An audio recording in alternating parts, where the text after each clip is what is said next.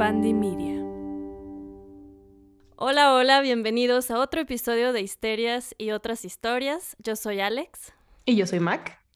Y el día de hoy vamos a platicar de un tema que me apasiona. en honor a la reina que falleció hace un par de semanas. Em, el día de hoy vamos a hablar de su peor enemiga. Ah, caray. la princesa del pueblo, la princesa Diana. Para quien no sepa, la reina que se murió es la reina de Inglaterra. Ah, sí. ¿Hay otra? Este, mira, su peor enemiga, creo que es la primera vez que escucho que la definen así. O sea, no creo que sea su título oficial. Tal vez ahora es Meghan Markle. Pero. Uh, bueno, ah, ahora ya, no es ninguna. Ya se murió, sí, sí. Era Meghan Markle. Pero sí tuvieron muchos problemas. Em, desde que Diana se casó con Carlos hasta que Diana murió. Y obviamente hay muchas teorías de conspiración de si fue la reina que la responsable de la muerte de Diana. Sí, lo había escuchado. Oye, y si crees paréntesis, que Meghan Markle haya sido la enemiga actual, o sea, previa a su muerte, porque yo escuché así una entrevista con Oprah y demás, y era como súper buena onda, ya sé que no van a hablar mal, o sea, en televisión internacional, pero Meghan Markle, bueno, o sea... Dijo que era buena onda la reina, pues, que siempre los había recibido muy bien y que bla, bla, bla. Pues, o sea, creo que eh, rompieron protocolos, se salieron de, de, la casa, ¿no? Este, como que decidieron hacer su vida aparte, pero definitivamente creo que es, tanto Diana como Meghan fueron víctimas de una una sociedad ridícula y una monarquía más ridícula todavía. ok, ok, ok. Y bueno, em, vamos a platicar brevemente de, de, la vida de Diana, sobre todo a partir de que se compromete con Carlos. Y luego vamos a hablar de eh, su muerte y las teorías de conspiración. Pero como es una historia bastante jugosa, la vamos a dividir en dos partes. Excelente. El día de hoy vamos a platicar de su vida hasta casi antes de fallecer. Y les prometo que vamos a, platicar solo de eh, cosas súper interesantes, no vamos a entrar en tanto detalle, sino más bien eh, contexto que nos ayuda a entender las teorías de conspiración que vamos a ver el siguiente capítulo. Oh, muy bien, excelente. Yo solo me sé una teoría, no sabía que había más de una. Pues eh, hay un, la, creo que la principal que es que la corona la mandó matar, es la más famosa, pero sí hay otras, un par de teorías más. Illuminati. Obvio. y antes de empezar, nada más, vamos a hacer un llamado a la comunidad del multiverso de Bandy, nuestra casa productora, porque eh, han salido varios podcasts relacionados a este tema, entonces nada más los voy a mencionar rápido para que los busquen y los escuchen, todos están muy buenos. En el podcast de mi humilde opinión, que es sobre todo de moda, hicieron un capítulo, bueno, Ale, la host, hace un capítulo de que se llama Diana, princesa de corazones. Mm, y además creo que fue todo un icono de la moda, la Lady Sí, hasta la fecha seguimos copiándole a Diana.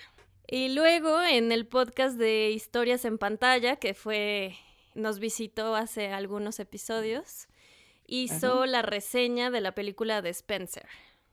que es la película de la vida de Diana más reciente y está muy interesante también. Ella hace, acuérdense que reseña sin spoilers, así que no se preocupen. Ok. Y en un nuevo podcast de Bandy Media, que se llama Luli y Navi. Hicieron un episodio, su último episodio se llama La reina ha muerto, protocolo trepadoras y moscas. Todavía no lo escucho, pero suena interesante. Suena variado, suena variado. Y eh, ellas son muy entretenidas, así que échenle una escuchada. Ahora sí empezamos.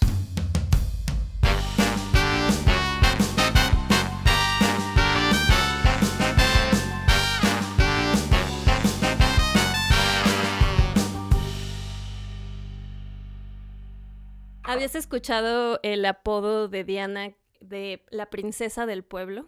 Creo que sí. O sea, había escuchado Lady D y creo que la princesa del pueblo. He visto The Crown, la serie esta de claro, claro. La, corona y demás. Bueno, de Isabel. Em, y tengo muy mala memoria, pero creo que ahí lo había escuchado. Sí, e, este es como uno de los apodos que, que más se ha quedado. Em, así la nombraron cuando falleció, precisamente. El primer mm. ministro dijo este, que había fallecido la princesa del pueblo. Ok. Bueno, este apodo de la princesa del pueblo lo menciona el primer ministro justo cuando fallece Lady Di, porque no sé si recuerdas cuando falleció. ¿Te acuerdas cuando te enteraste? La verdad no me acuerdo, no me acuerdo absolutamente de enterarme que se murió. O sea, como que toda su historia de quién fue y el drama ya fue muchísimo tiempo después que lo empecé a como a leer o escuchar, pero antes como que la corona no te inglesa la atención. No, exacto. Ahora ya he consumido mucho de cultura popular, pero exacto. Yo no creo que fuera muy fan de la corona, pero me acuerdo cuando Javier La Torre dijo que se había muerto Diana. oh my God. en mi casa se veía TV Azteca. Bueno, para nosotros, pues sí fue un shock, ¿no? Porque era muy conocida. Para ¿En qué año fue? Pero para todos los demás sí. En 1997. Ay, es que éramos unas bebés. sí, pero yo me acuerdo claramente. Pero para Inglaterra fue un duelo nacional impresionante.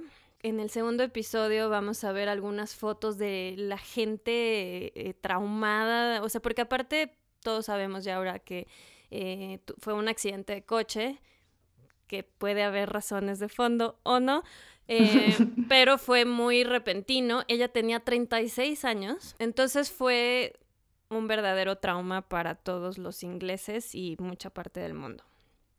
Ok, ok.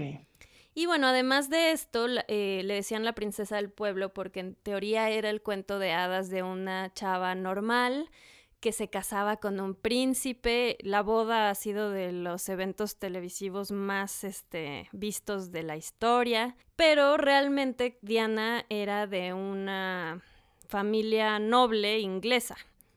Entonces, una chava normal, así como muy entrecomillado. Sí.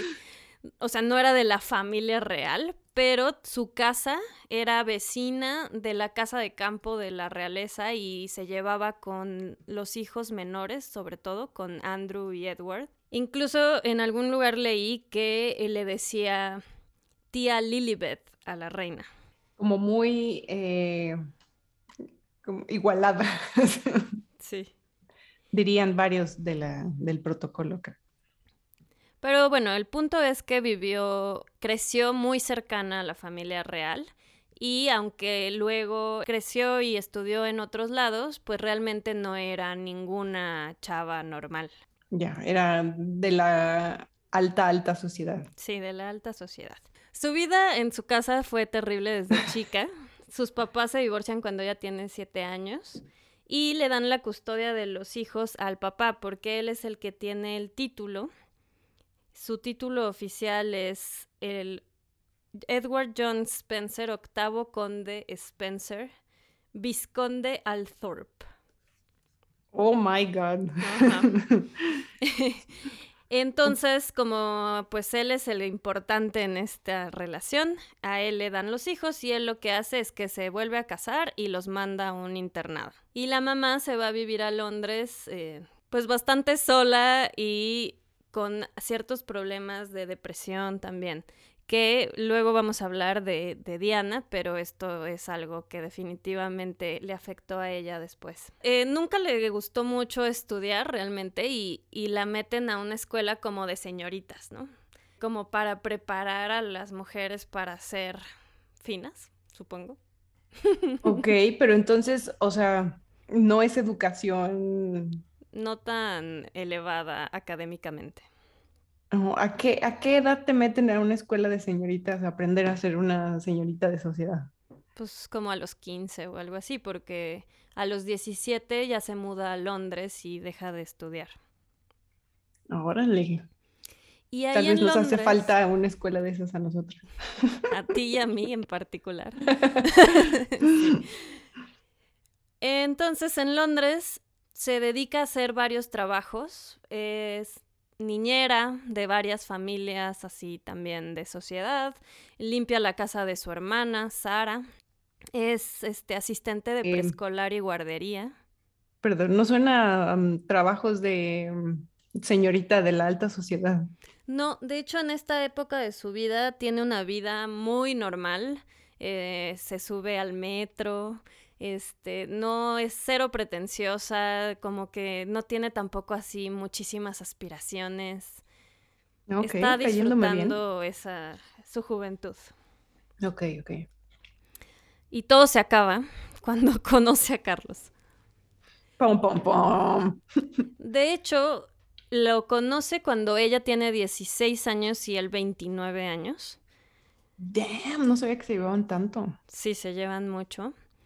Y se conocieron porque Carlos estaba saliendo con su hermana, Sara, su hermana mayor. Oh, ok. Esto Pero- empieza como Beverly Hills de la no, realeza. lo que viene. Como Melrose Place. Ándale, mejor aún. Carlos estaba saliendo con Sara, pero esa relación terminó porque eh, Sara habló con la prensa. No sé exactamente qué les dijo, pero Carlos le dijo, eso es lo único que no puede, o sea, no es lo único. Es como el peor pecado que puedes cometer andando conmigo. ¿no? Siento que antes de empezar a salir con él deberían darte así como instrucciones. Lo que sí, lo que no. De hecho, yo creo que si viniera con instructivo, esto se hubiera podido evitar. Mm.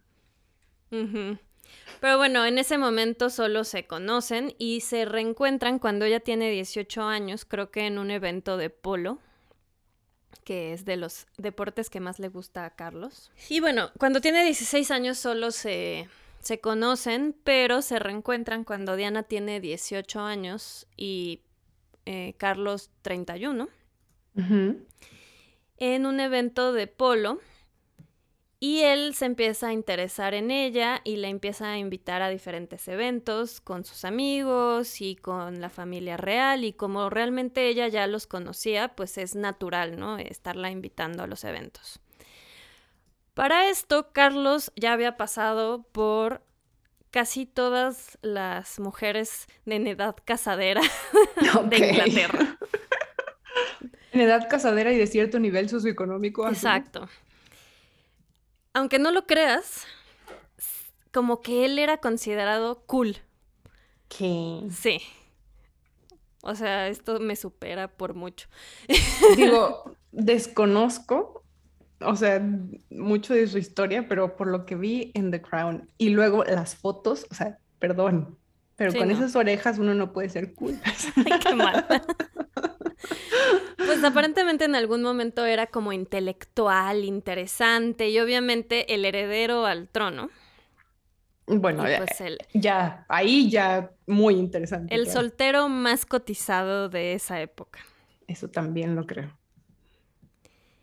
Y bueno, después de un tiempo de, de verse, pero creo que no son, o sea, no son muchas veces y se ven en eventos con otras personas. No es como que salgan ellos dos a conocerse. La corona decide que Diana es la perfecta candidata para ser la esposa de Carlos porque, punto más importante, es virgen. ¿Y cómo nos consta? El tío de Diana corroboró que ella era virgen. ¿Qué? Sí, no, no es broma. Tenían que encontrar a alguien que proyectara virginidad. no sé. Bueno, supongo no solo que proyectar, sino que no fuera a salir ahí un cualquier pelado a decir, ah, yo me acosté con la princesa. Pues supongo, pero bueno, me parece muy ridículo. Y medio macabro, ¿no? O sea, Terrible que alguien esté discutiendo, los tíos estén discutiendo tu virginidad, qué terrible. Deja tú discutiendo, verificándola. Bueno, bueno, o sea, no, yo creo que nada más le preguntaron, le con- confirmaron, Ah. tranquila. Ah, o sea, yo estaba imaginándome ya un examen médico. Bueno, no sé, pero no creo. Entonces, ahora vamos a ver la primer foto de este recuento. Es la foto de cuando anuncian su compromiso. No se ve nada feliz ella. Ella, pues la verdad es que a mí me parece se ve preciosa. Sí, qué estilo de cabello, ¿eh? Sí, su cabello es muy particular y tuvo varios estilos, pero casi siempre lo trajo bastante corto. Y obviamente eso creó moda en todo el mundo. Pero bueno, no se ve contenta y eh, hay un video, lo puedes buscar en YouTube, y ella se ve, o sea, es una niña, súper penosa, súper cohibida. Y luego les hacen una pregunta así de, pero bueno, están enamorados, ¿no? Y Diana dice, claro. Y Carlos dice, ah, sí, lo que sea que es el amor. ¿Qué? Sí, lo puedes buscar en YouTube y es súper, súper cringe. Para darle una patada. Oye, además se ve, o sea, ella no se ve contenta, pero luego además la mano de él sobre el hombro de ella. Ah, pueden ver nuestras fotos en, en nuestras redes sociales, arroba histerias podcast, en Instagram, Facebook, lo que sea que prefieran, pero se ve la mano de Carlos como muy cercana al cuello, sobre su hombro, no sé, no me gusta. ¿La comunicación no verbal no te gusta? Correcto.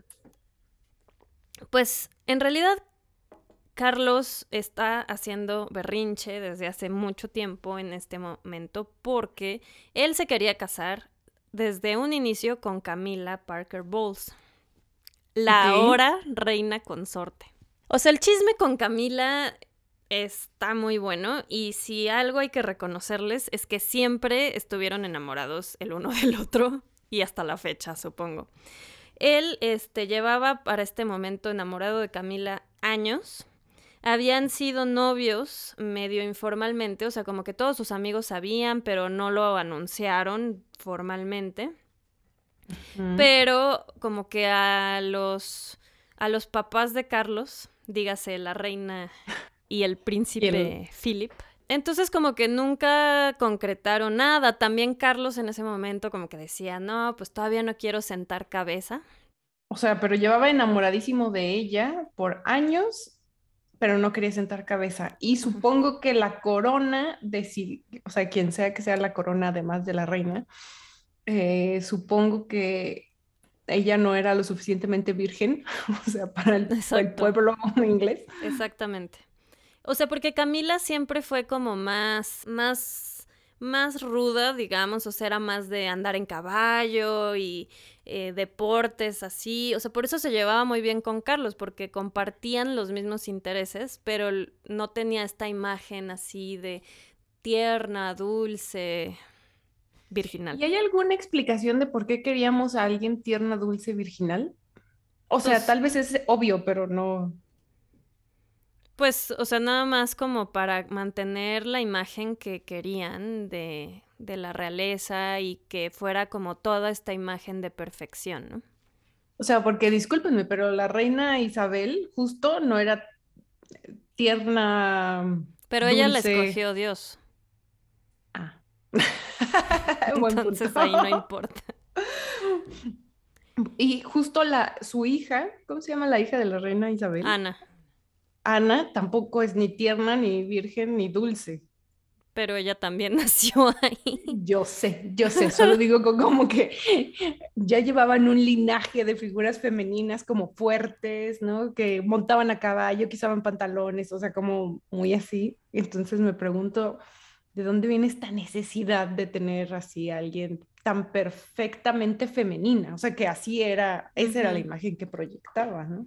Sí, pues no, no sé exactamente.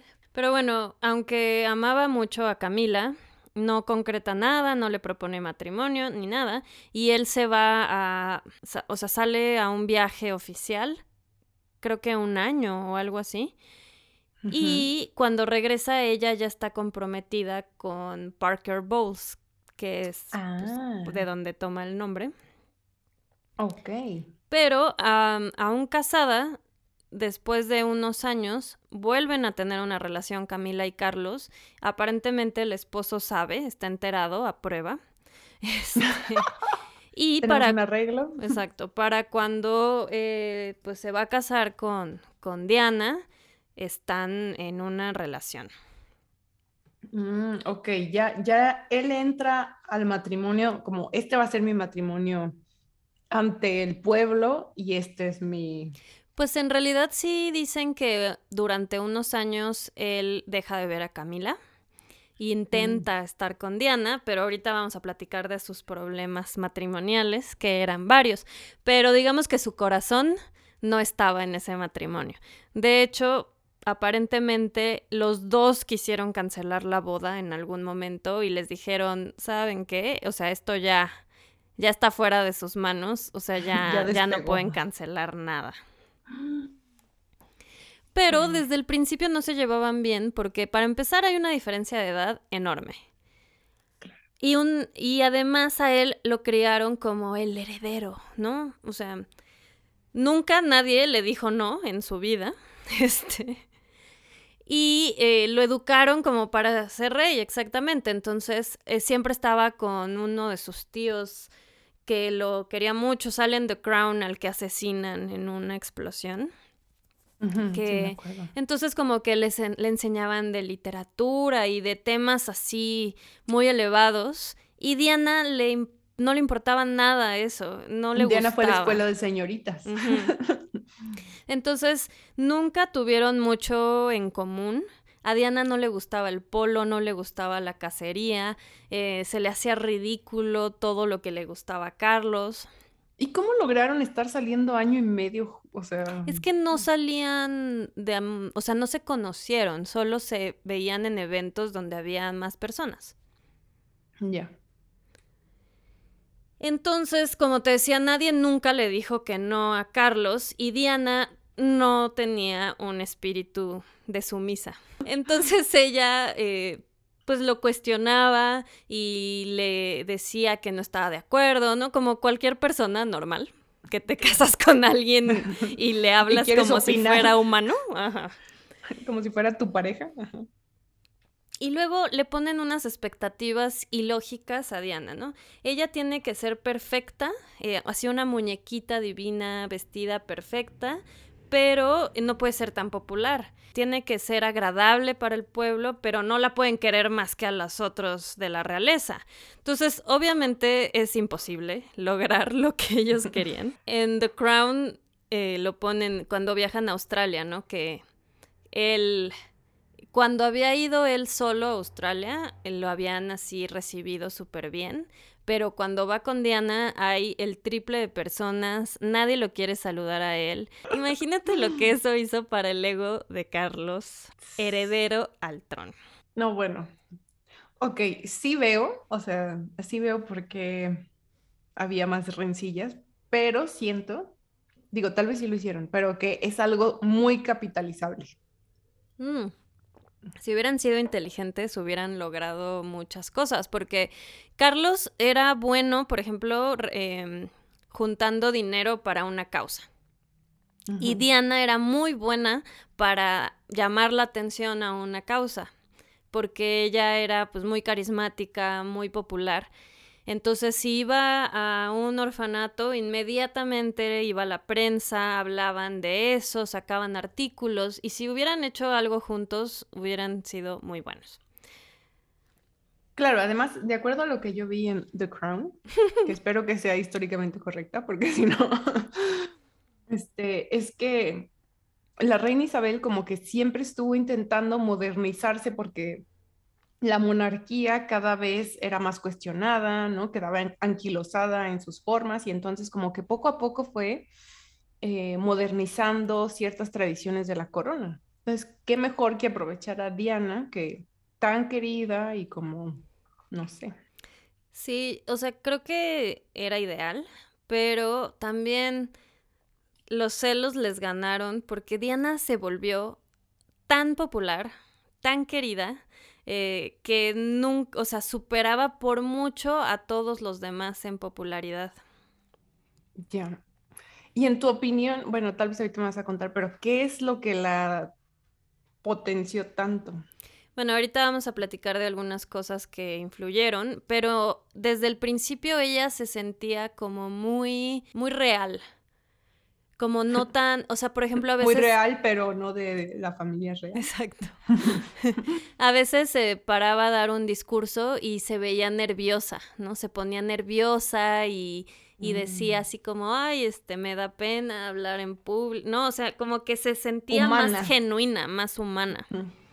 Y la, la, reina y Carlos y eh, todos eran estoicos, este, no mostrar emociones, no mostrar nada, ¿no? Sí, justo mostrar una separación entre la persona. Gobierno y gobernado, ¿no? O sea, Sí. Y bueno, aquí empiezan un montón de problemas que sufre Diana, entre ellos depresión, bulimia, yo creo que también anorexia, porque también se habla de que pasa tres días sin comer, y algunos intentos de suicidio. Madre mía, ok. Y Carlos no tiene ni media paciencia con esos problemas. La, la corona no acepta como que, o sea, como que, ay, no seas ridícula, ¿no? O sea, tómate un Valium y se acabó. Pero se empiezan a volver súper agresivos el uno con el otro. Así, digo, obviamente todo esto se sabe por la gente que trabajaba en la casa y así. No sé qué tan certero, pero pues algo tiene que tener de verdad. Entonces, no sé si Diana decía, ay, qué rico se ve esta comida. Carlos le decía así de, al rato va a salir, ¿no? Qué desperdicio enfrente de otras personas. Pues por lo menos de la gente que trabajaba ahí. Digo, está mal de cualquier forma. no, no creo que en público, pero a ella. Ya, ok. Entonces, obviamente, eh, bola de nieve de problemas. Y sí, agresión directa. Sí. Ella también era agresiva, este, pues no, no estaba estable emocionalmente. Entonces, de verdad, era, era una relación espantosa hasta que llegaron al punto en el que pues casi vivían vidas separadas. Carlos eventualmente regresa a una relación con Camila y de manera bastante descarada, o sea, están juntos en la casa de no sé dónde y Diana se va a Londres y a los 15 minutos llega Camila. escondida detrás de los arbustos. Entonces, obviamente eso es una pesadilla para Diana. Siente mucha inseguridad, o sea, no, no puede, no, no puede como retener a su esposo, digamos. Qué cosas, ¿no? O sea, como tan querida por todo Inglaterra y el mundo, porque yo me acuerdo que o sea, no recuerdo nada de la princesa Diana más que era, era la Madre Teresa de Calcuta y Lady Di. O sea, eran como las figuras femeninas de altruismo. Entonces, como que tenía tanto amor de la gente, pero aún así estaba destruida por su relación, pues claro, íntima, necesitas tus relaciones cercanas, este, bien fundamentadas. Y Diana no era ninguna santa realmente, o sea... Em, Yo aquí comparándola con la Madre Teresa de Calcuta. Que tampoco era ninguna santa. Ok, vamos a hacer otro episodio sobre... sí, es todo un tema la Madre Teresa de Calcuta. Em, pero no, o sea, de hecho hay una historia. Ella siempre odió a su madrastra, ¿no? Porque pues le echaba la culpa a ella de, de de su situación familiar, aunque realmente pues no era su culpa. Incluso hay una historia que contó Diana en su autobiografía de que la aventó de las escaleras. ¿Qué? o sea, le dijo algo así como tú arruinaste todo y la aventó. Y su papá no le habló en seis meses o algo así. Bueno, una sentencia leve. O sea, ¿cómo avientas a alguien de las escaleras? Sí, no, eso está grueso. Está muy telenovela de Teresa. Sí. Y a Carlos, esta parte me encanta porque es tan ridícula. A Carlos lo molestaba diciéndole, nunca vas a ser rey. me causaba más gracia antes que no era rey. Claro, le queda poco tiempo. Va a ser rey por... ¿Cuántos años tiene ahorita, sabes? Mm, no, pero te puedo decir que nació. Ah. Mm. Ok, ya nos dijo producción que tiene 73 años. Ah, no, bueno. Entonces tal vez sí le quedan. Pues son longevos, ¿eh? En esa familia. Sí, ya vi. De uno, unos 20 años todavía le podrían quedar. Exacto. Entonces te digo que ya empiezan a tener vidas separadas. Cada quien vive en diferente casa, porque tienen miles, ¿no? Este. Eh, se ven para eventos, pero se ven a una cuadra, o sea, cada quien llega por su lado, se ven y llegan juntos. Entonces siguen pretendiendo que todo es maravilloso, pero ellos no ni se hablan ni se soportan. ¿Y la prensa no se da cuenta de esto? Eh, pues no, realmente no. Pero, pues ya pronto se van a dar cuenta. Eh, también en esta época Diana empieza a tener algunos amantes. Tiene un amante que era como de su servicio de seguridad, digamos, y lo cambian de puesto y fallece en un accidente de motocicleta. No de motocicleta, sí de motocicleta. Entre comillas, accidente. Eso es lo que Diana piensa en algún mm. momento. Diana se empieza a volver súper paranoica, ahorita vamos a platicar más de eso, pero pues es que realmente vive en un pequeño, una cárcel. Claro, porque no, se, no puede irse a vivir su vida fuera de la corona, así nomás. Exacto. Uno de sus amantes más famosos se llama James Hewitt que justamente es el que todo mundo dice que es el verdadero papá de Harry, porque es pelirrojo, básicamente. Pues no solo es pelirrojo, se parece. Ah, bueno, a ver, vamos a ver primero una foto de Diana con él dándole un trofeito. él era algo de caballos. Bueno, este trofeo es de polo, pero él trabajaba en el palacio como... Em, en la, en la parte de caballos, en el área de caballos. No, como que tal vez la foto que yo vi era medio hechiza, porque sí se parecían, pero aquí no veo nada. O sea, pues no, es como decir que porque eres pelirrojo te pareces, ¿no? No, y esos ojitos también son como de Carlos, de... ¿no crees? Sí, en realidad lo que se sabe es que Diana empezó una relación con este señor James dos años después de que nació Harry. Mm, ok. Y duró con él como cinco años. O sea, sí fue una relación larga. Pero aquí nos vamos a atrever a decir que Harry es hijo de Carlos. Sí, al menos con base en estas fotos, definitivo. Y también leí que de la familia de Diana hay gente pelirroja, entonces también no es descabellado. Y bueno, ya pasando a después de esta teoría, mini teoría de conspiración. Te decía que Diana está muy paranoica en esta etapa, porque bueno, por un lado eh, le matan al, novio. O se muere, no sabemos. sí, exacto. Em, luego la empiezan a contactar periódicos diciéndole que tienen grabaciones de ella con uno de sus amantes, no sé con cuál, y que las van a sacar al público. Y independientemente de que eso va a afectar su imagen, quiere decir que alguien la está espiando. O sea, están grabando sus conversaciones. Que no, no me sorprende tanto, o sea, estando en la monarquía. Sí, y qué bueno que no te sorprende porque realmente mucha gente de la que trabajaba con ella e incluso su terapeuta tienen em, convenios con periódicos. Ay, no. Entonces... No se puede confiar en nadie. Tiene razón de estar paranoica. Y quiero pensar que si saliera a la luz, digo, claro, su imagen se iría por un caño, tal vez perdiera la custodia de sus hijos. No, ok, no estaría bien. De hecho, ese era uno de los miedos más grandes de Diana, que le quitaran a sus hijos, porque obviamente no son cualquier niño, eran los herederos al trono, ¿no? Entonces empieza a ver cómo salir de este matrimonio y lo que planea es que empieza a contactar a un periodista y le empieza a mandar grabaciones de su biografía, digamos. Ok. Entonces le empieza a contar cosas y secretos, pero todo el tiempo sin que nadie sepa.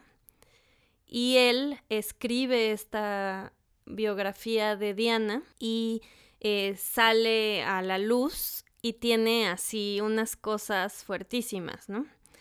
Habla de sus de problemas de desórdenes alimenticios, habla de sus intentos de suicidio y todo como en el contexto de lo infeliz que era, lo poco empático que era Carlos y habla de que pues Carlos le ha puesto el cuerno con Camila todo este tiempo. Ok. No menciona los amantes de ella, realmente. Por supuesto que no. en cuanto sale este libro y se pone de cabeza la casa de la realeza, este... Ah, ok. O sea, pensé que como que salía a la luz así de un artículo o algo así. Un libro. Un libro, sí. Y se vuelve obviamente una sensación.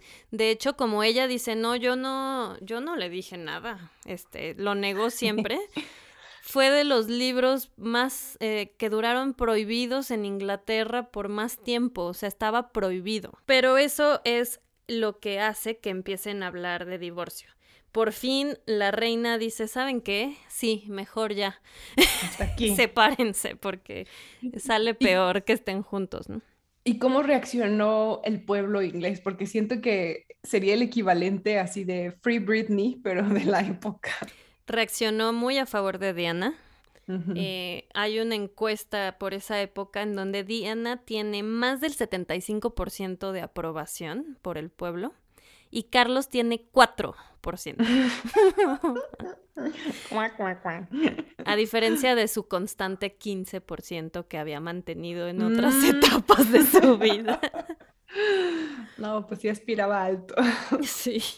Entonces anuncian formalmente su separación en 1992, pero todavía no el divorcio.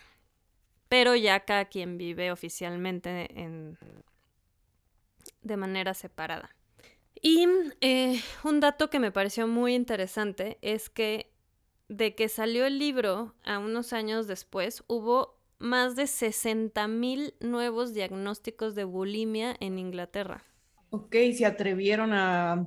Como que dijeron, si la princesa tiene, o sea, como que no soy la única y empezaron a diagnosticarlo. Algo positivo al menos. Un mes después de que dicen que se van a separar, sale una grabación de Carlos y Camila. No sé si alguna vez has oído de esta grabación, pero es la grabación del tampón. ¡Qué horror! Ya, sí sé cuál es.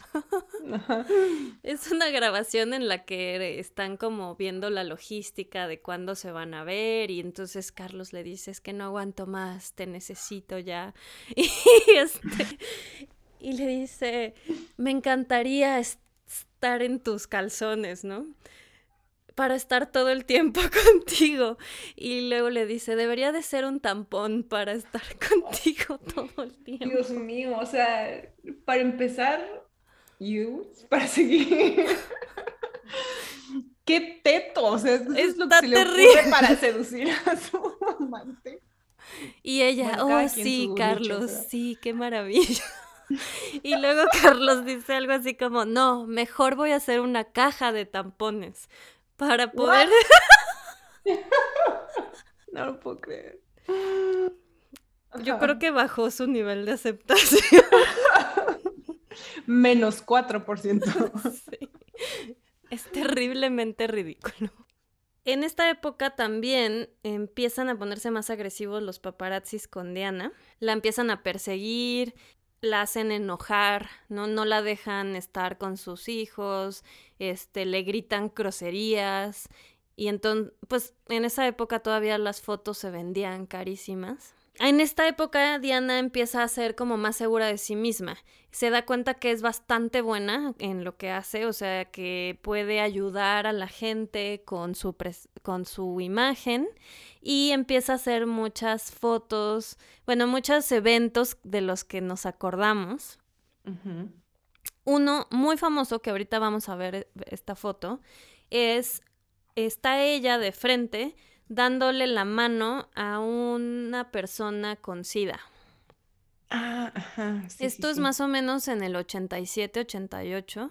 donde justo todo mundo tenía miedo de estar cerca de una persona con SIDA. Entonces en esta foto se ve Diana de frente en un vestido azul y de espaldas está una persona que, bueno, sabemos que tiene SIDA, le está dando la mano.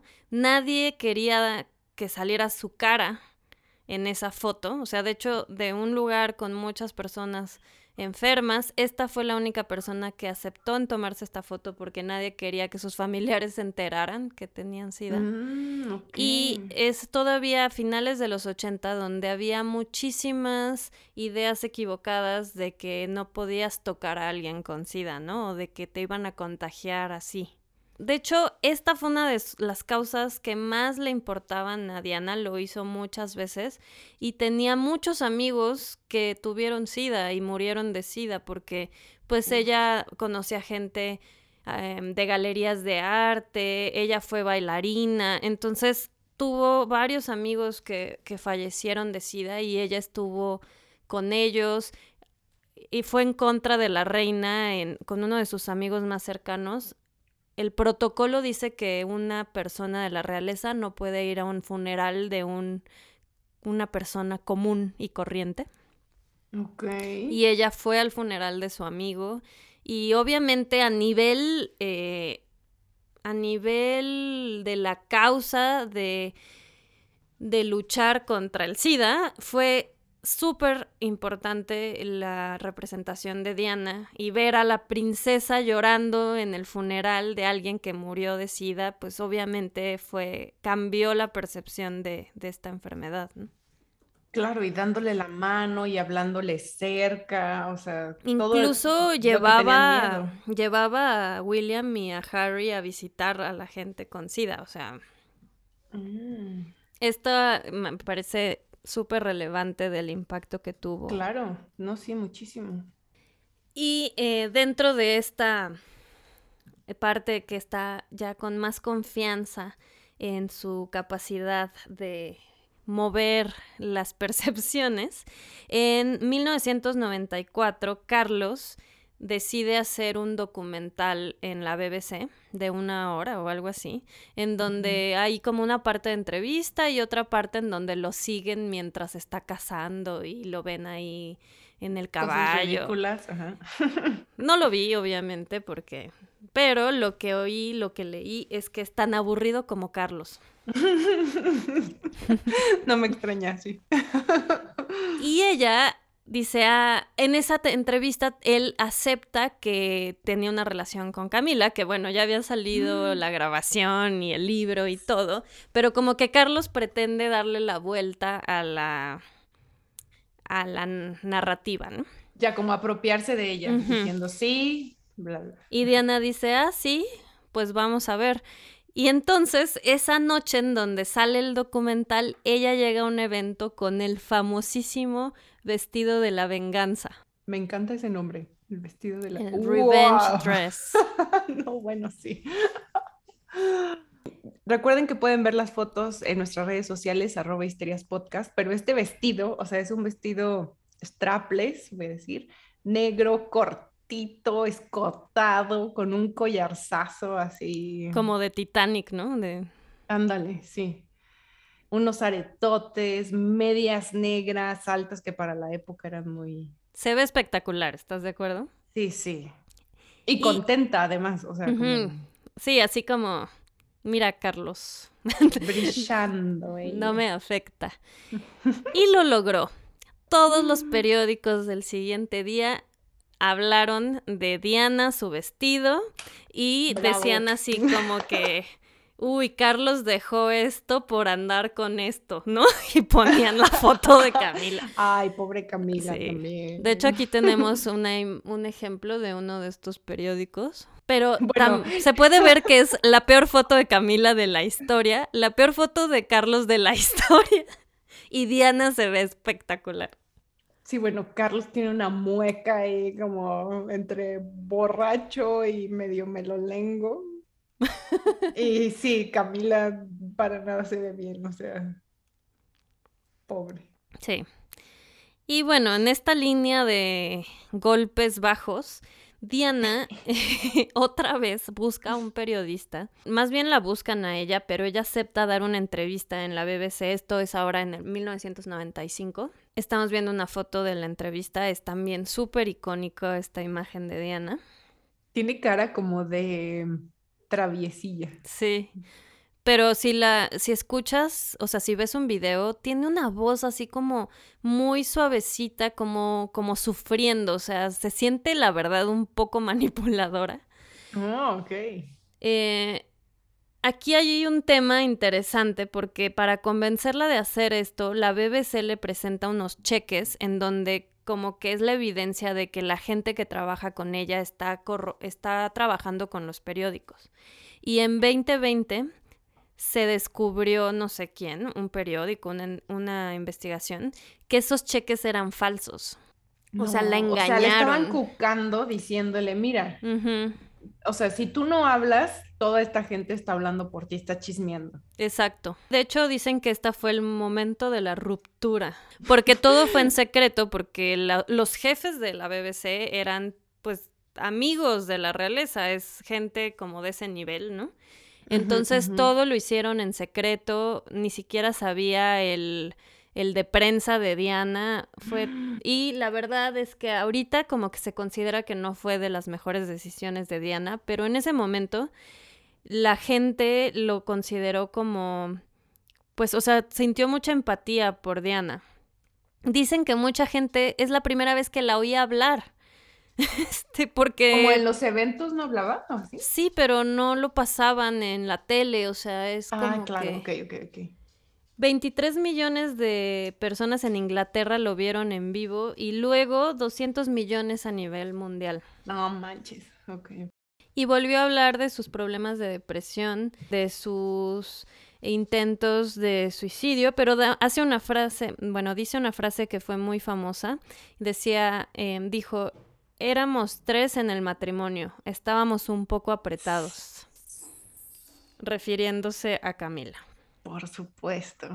Ouch, ok. Dijo que ella sabía que nunca iba a ser reina de Inglaterra, pero lo que quería era ser reina de los corazones de la gente. y que la corona la veía como una amenaza que podrían mejorar en su forma de ser para no ser tan distantes y dio a entender como que Carlos no estaba muy preparado para ser rey. Digo, no creo que haya sido un gran secreto tampoco a esa fecha. Pero obviamente, imagínate lo que pasó después de esta entrevista. O sea, la reina, toda la familia dijeron así como, o sea, la tienen que meter al manicomio a esta mujer. Ya sé. Sí, porque además, o sea, está diciendo que el heredero al trono no está listo y lo está diciendo desde alguien que estuvo casada con él. Todavía está casada en este momento. Ya se separaron, pero no se han divorciado. Desde 1992 y ya estamos en 1996 y siguen sin dejarlos divorciarse oficialmente. Bueno, manches, pues ya que. Pero. Bueno. Esto es así lo la gota final y un día después la reina dice, ¿sabes qué? Divórciense. ya necesitamos quitarnos a esta mujer de nuestras vidas. Claro, porque además es como cada uno se va atacando por sus medios, ¿no? Por sus propios medios. Y ahí quien sale perdiendo, pues es no solo Carlos, sino la corona. Lo más triste es que cuando logra divorciarse es julio de 1996, un año y seis semanas antes de su muerte. Uy, muy poquita libertad. Muy poquito. y bueno, ya estamos en la última etapa de, de su vida. Hay un romance más antes del último, que, que es el último último es con Dodi Alfayed, con el que está en el coche en donde fallece. Mm, pero antes de eso tuvo una relación desde el 95 hasta el 97, de hecho, con un cirujano que se llama Hasnat Khan. Y dicen que sus amigos más cercanos dicen que fue la relación como más sana que tuvo, eh, que ella decía que era el amor de su vida, pero él era, o sea, estaba cero interesado en, en que ella era princesa, no, esto, no le, o sea, no le, no, no hablaba con la prensa, no le interesaba nada de eso, tenían una vida normal, cocinaban en su casa y así. Oye, ¿y era inglés? Digo, por el nombre como... Era de origen pakistaní. Ok. Y de hecho, por eso terminan, porque los papás de él le prohíben casarse con Diana, porque ellos quieren que se case con alguien de su religión y de su nacionalidad. Ay, pero ya se ve bien grandecito. Pero ella, a sus espaldas, a las espaldas de este eh, Hasnat, viaja a Pakistán a conocer a los papás, así a convencerlos de que ella es la princesa, ¿no?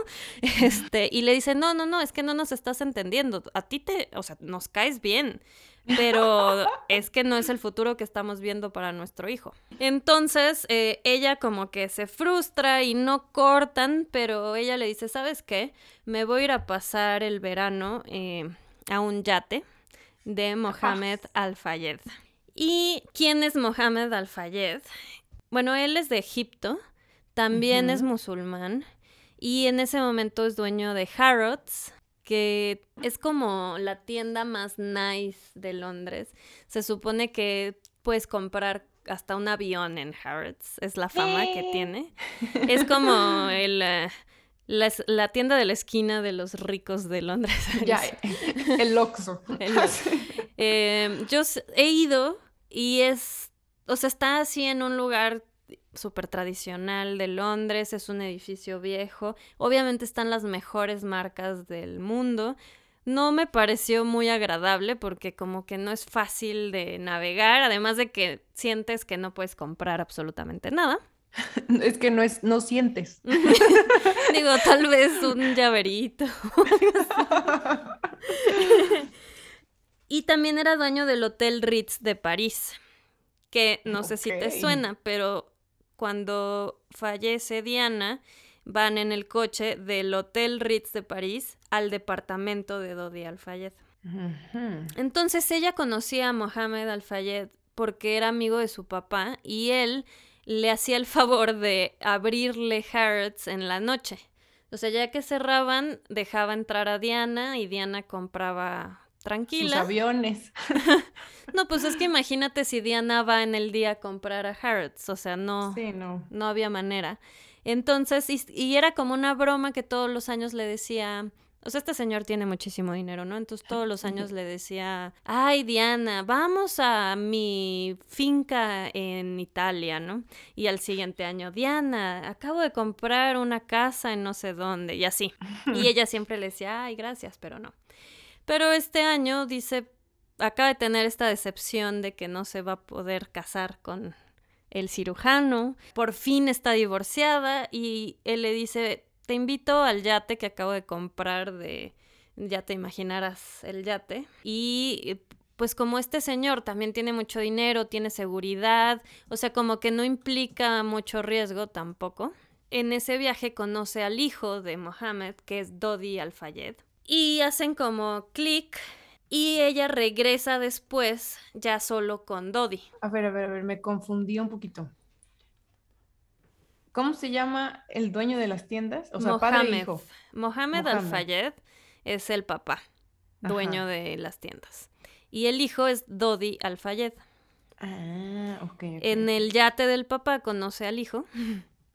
Ok, ok, ya. Y como que tienen un romance así muy intenso.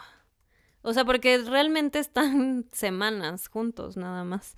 Entonces este viaje es unos días antes de que, de que fallecen. Y vamos a ver nada más para terminar este episodio. Tres fotos. Ya las estuvimos viendo, pero bueno, eh, las que vamos a subir es ella con Dodi asoleándose. Se ve espectacular. Y luego esta foto que estamos viendo trae un traje de baño como de animal print. Esta es la foto responsable de una de las teorías de conspiración más ridículas de Diana, porque esta es la foto que con la que determinaron que estaba embarazada. O sea, uno ya no puede tener una mini, mini, mini pancita, porque... Teniendo una edad similar a la de Diana en ese momento, me quejo. o sea, ya hay que traer abdomen plano todo el tiempo. O sea, tal vez comió algo que le cayó pesado, qué sé yo. Y además sabiendo la historia de Diana con la comida, a mí hasta me da gusto, ¿no? O sea, parece que por fin tiene una relación sana con su cuerpo. Ay, no sé, pero qué horror que sea eso, o sea. Y bueno, la conspiración eh, está basada en esta foto y en un comentario que ella dice después, porque llegan a San Tropez y hay 800 mil paparazzis y les dice, ¿saben qué? O sea, déjenme en paz, voy a contestarles unas preguntas, pero después me dejan en paz, ¿ok? Sí. Y entonces está respondiendo ahí unas preguntas y ella dice algo así como, la siguiente noticia que les dé eh, pronto los va a sorprender. Entonces esa es como otra parte que dicen que iba a decir que está embarazada. Cabe destacar que mm. lleva de conocer a Dodi dos semanas. Tal vez este era como que ya tenía novio o algo así, ¿no? Ahorita se cree que iba a comunicar que iba a abrir una cadena de albergues y era como su siguiente causa social. ¿no? no. Pero aquí la conspiración es que la corona la quería matar porque estaba embarazada de Dodi, que era un hombre musulmán. Y la corona claramente, eso sí es verdad, es bastante racista. Entonces, como te decía, de este viaje regresan a París, cenan en el Ritz, las, los atacan los paparazzis de una manera, o sea, iban a cenar a un restaurante con estrellas Michelin, no pueden de la cantidad de gente que los está molestando, se regresan al Ritz este para cenar ahí, estando en el Ritz parece que Diana está llorando. Eh, deciden irse al departamento de Dodi en París, que está como a 15 minutos. Tratan de evitar a los paparazzis, entonces como que sale un coche pretendiendo que son ellos por la parte de enfrente y ellos se van por atrás. Para tratar de hacer esa finta, le llaman al, a una, creo que no era chofer, pero trabajaba con Dodi, que no estaba trabajando en ese momento y estaba en el bar. Le hablan para que maneje el coche. Salen del Ritz, los paparazzi se dan cuenta y los alcanzan. Ok, no funcionó el señor. No, los están persiguiendo y entran a una velocidad bastante alta al puente del Alma en París. Se estrellan con una columna. Tanto el, el chofer como Dodi mueren en el momento. Diana la llevan al hospital, eh, muere a las 4 de la mañana y sobrevive un guardaespaldas. Que también, o sea, que iba en el mismo Iba también en el coche. Y aquí vamos a retomar la historia el siguiente capítulo porque hay muchas inconsistencias y muchos datos interesantes de los que salen varias teorías de conspiración. Y también vamos a analizar la reacción de la reina, mm, que fue muy criticada. Sí, eso lo recuerdo de nuevo de mi fuente oficial, The, Crown. y bueno, además de The Crown, ha habido muchas películas de Diana. Spencer es como justo de la etapa en donde ella está sufriendo muchísimo la vida dentro de la realeza. Y hay otra que se llama Diana, del 2013 con Naomi Watts. Ah, sí lo vi, no la vi. Y en esa hablan de su relación con el cirujano. Mm, Entonces también, en la siguiente, en el siguiente episodio vamos a hablar de otra película que habla de la reacción de la reina a la muerte. La quiero ver, no la he visto. The, Queen, sí. Y bueno, entonces aquí lo dejamos y nos vemos la próxima semana para continuar con este tema tan interesante. No se lo pierdan. Muchas gracias por escucharnos. Histerias y otras historias es producido y conducido por nosotras, Alex y Mac. Música por Ernesto López con producción ejecutiva de Mariana Solís y Jero Quintero. Este es un podcast de Bandy Media.